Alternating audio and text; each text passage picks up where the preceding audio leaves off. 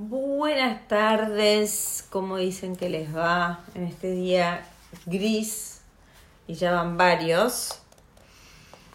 Em, bueno, acá estoy tratando de ser más disciplinada con los podcasts. Pero bueno, a veces la verdad es que no estoy muy creativa o no sé de qué hablar, entonces también hablar por hablar eh, me da el cohete, ¿no? Bueno, dicho esto, em, quienes me conocen, quienes son o han sido coaches míos, eh, o quienes me leen en Instagram, saben que soy una fanática de la palabra, las palabras. Em, desde mi formación inicial, o sea, desde mis carreras de título como politóloga y periodista, siempre fui una fanática de, las palabras, de la escritura, del buen uso del idioma. Em, soy la, la, la freak de la ortografía o de la mala redacción Em, me hace daño a los ojos. Tengo un tema. Em, y después, con los años, y gracias al, al coaching, y gracias a todo lo que estudié en cuanto a lo espiritual y a todos los talleres, aprendí el poder que tienen las palabras. Yo creo que he hablado de este tema bastante, no sé si por acá, sí en Instagram, sobre mm, un curso que hice que se llamaba eh, Coaching y Neurociencias, una alianza colaborativa. Eh, en el que vimos cómo podemos aplicar las neurociencias al coaching. Hay un libro de Mariano Sigman que es un poco mi libro de cabecera y que soy muy, muy, muy fan, que se llama El poder de las palabras.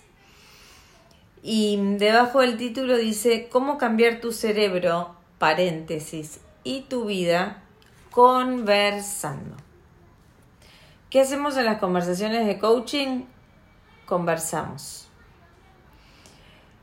Entonces, desde la neurociencia que trae Mariano Sigman, claramente esto se eh, une con el coaching eh, de una manera muy especial, de una manera, eh, a ver cómo lo puedo decir, con mucha fuerza, con sinergia, porque tanto de la neurociencia, que hablan del poder de las palabras y lo que significan las palabras cuando las decimos y qué nos decimos y todo eso, en el coaching pasa lo mismo. Cada palabra puede eh, llevarte a darte cuenta de qué es lo que te estás pasando, de qué es lo que te está pasando, perdón. Una palabra eh, la palabra que le elegís decir a tus hijos, las palabras que elegís para tus amigas, para relacionarte con todos, nada es inocente. Todas esas palabras tienen un impacto en el otro. Y ni hablar de todo lo que nos decimos nosotros a nosotros mismos, de las palabras que usamos para referirnos a nosotros. Entonces, bueno, me volví así como una fanática de todo lo que tiene que ver. Perdón si bostezo, pero bueno, ayer dormí más o menos. Em, me volví como una fanática de esto, del tema de las palabras y el impacto, y siempre tratando de eh, eh, a mis coaches de más de lo espiritual Em, y también a los coaches del coaching ontológico de eh, cómo expresar, cómo elaborar la frase puede cambiar todo. Em, por ejemplo, alguien que dice, no puedo, no, no puedo, no puedo, no puedo, el cerebro capta que no puede, por ende, no va a poder. Ahora, si yo digo, yo puedo, yo puedo, yo lo logro, yo lo hago, yo sé, yo siento que sí, probablemente lo que estés por hacer te va a salir. Y así con un montón de ejemplos, un montón, ¿no? Esto de, de siempre adelantarnos con los pensamientos y pensar, eh, ay, va a pasar algo, ay, se va a enfermar, ay, ya en el momento, nunca me voy a acordar, año creo que 2012, cuando una de mis guías espirituales me dijo, eh, yo estaba estornudando y, y, dije, ay, no, no, no, no, me voy a enfermar. Y me dijo, no lo digas, no lo llames. Yo me veo como que, nada, lo dejé pasar. Y ahora la verdad es que me parece que es así. Todo lo que decimos es lo que creamos. O sea, el lenguaje, la palabra genera realidad y genera ser, genera una forma de ser en vos, genera que tu ser por ahí haga un cambio. Y mm, quiero traerles un ejercicio que propone Mariano Sigman en su libro El poder de las palabras. Eh, qué fantástico, se los súper recomiendo. Que es, como él dice, eh, una frase medio de autoayuda, ¿no? Eh, ideas para vivir mejor. él dice que esta etiqueta de autoayuda tiene mala prensa y sobre todo cuando... perdón, sobre todo entre los científicos, ¿no? No, no, a mí poneme en la biblioteca cuando entras al Ateneo, a cualquiera, poneme en la sección científica. No me pongas en autoayuda. Em, pero bueno, habiendo contado esto, les voy a compartir qué tips, consejos o ideas nos da Mariano Sigman para poder vivir mejor. Siempre en esto que tiene que ver un poco con el tema que traje, ¿no? Eh, medí las palabras con las que te referís a vos mismo. Y dice que siempre las palabras que usamos para describir cómo nos sentimos tienen eh, en sí mismas el poder de influir en nuestro estado de ánimo. Piensen cuántas, cuántas veces se dijeron cosas horribles y quedaron knockout. Eh, se vuelven profecías autocumplidas entonces merece la pena tratar de usarlas con precisión, reparando en los matices. ¿Sí? Como que em, no, no ir al extremo, ¿no? Eh, él pone el ejemplo de, bueno, en lugar de, estar todo el tiempo diciendo, me siento horrible, me siento horrible, me siento horrible, por ahí solo tengas sueño o tengas hambre. Em, la gente que, que se habla a sí misma y, por ejemplo, no sirvo para esto, no sirvo para el otro, eh, no puedo trabajar más en este lugar porque soy incompetente, soy una porquería. Fíjate cómo te sentís cuando te decís esas cosas.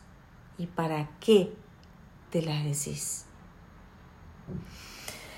Después dice, recordá que a veces te equivocás, muchas veces, y mm, que no te dejes llevar por tu primer diagnóstico, eh, ni siquiera cuando estás evaluando tu propio estado de ánimo.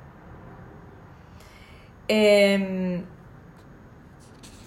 tu primera impresión es eso, una aproximación susceptible de perfeccionarse, incluso de cambiarse por completo.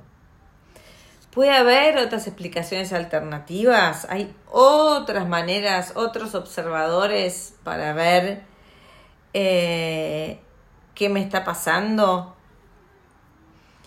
Em, hay detalles que me esté salteando que puedan ser importantes, porque enseguida nos autodiagnosticamos. Estoy estresada.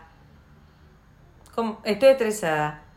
¿Sabemos qué es el estrés? Sabemos si estamos estresados, enojados, cansados, eh, qué sé yo, anémicos. Entonces, em, siempre tener en cuenta que existen los matices y que no nos quedemos con el primer eh,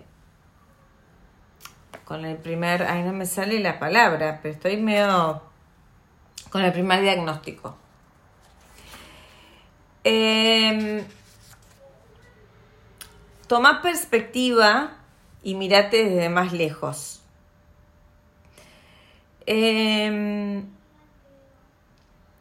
y siempre lo, lo, que suele suceder es que nosotros mismos somos el objeto de nuestros juicios más severos. O sea, somos primero eh, poco compasivos con nosotros mismos, muy exigentes, perfeccionistas y nos lastimamos, nos hacemos daño. Em, entonces, hacer ejercicio de pensar tu caso imaginando que le está pasando a otra persona. Desde eh, el como desapasionamiento de la distancia, ¿no? Como que la distancia le quita eh, eh, fuerza. Y como desde un lugar donde las cosas no resulten tan graves ni tan catastróficas. A mí me ha pasado, no sé si es exacto esto, pero muchas veces de viajar y cuando estoy de viaje veo que lo que me está pasando en Buenos Aires en ese momento, o lo que me estaba pasando, o como que baja la intensidad, le doy otra importancia, me miro desde otro lugar y digo, ay, qué exagerada esto, qué exagerada el otro, y valoro, empiezo como a valorar lo que soy, lo que tengo, agradecer, Así que esto de mirarnos desde otra perspectiva es un ejercicio que a mí me super resulta. Conversar ayuda a pensar. Em, hablar con otra persona, siempre y cuando sea una persona que vos consideres idónea para, para esto, Hablar con otras personas nos aclara las ideas, nos ayuda a encontrar los errores en los razonamientos propios y a identificar soluciones mejores. Entonces, te aclara las ideas, te ayuda a decir, ah, no, para, sí, esto que estoy razonando, mm, creo que la estoy pifiando, y te ayuda a identificar soluciones mejores. Y también te ayuda a aprender a dialogar mejor con vos mismo. Em, y lo dice Mariano Sigman, no lo digo yo. Conversar es la herramienta más poderosa para pensar mejor. Así que, de paso, chivo, acá estoy coach para conversar y escucharte, acompañarte a pensar. Eh, y a buscar nuevas alternativas. Em, otra cosa en la que estoy tan de acuerdo con Mariano Sigman. La conversación pública de masas no es eficaz. Esto de las redes sociales que tienen dinámicas e inercias propias que por ahí no facilitan la conversación, ¿no? Lo que se dice conversación. Yo hablo, vos me escuchás, vos hablás, yo te escucho.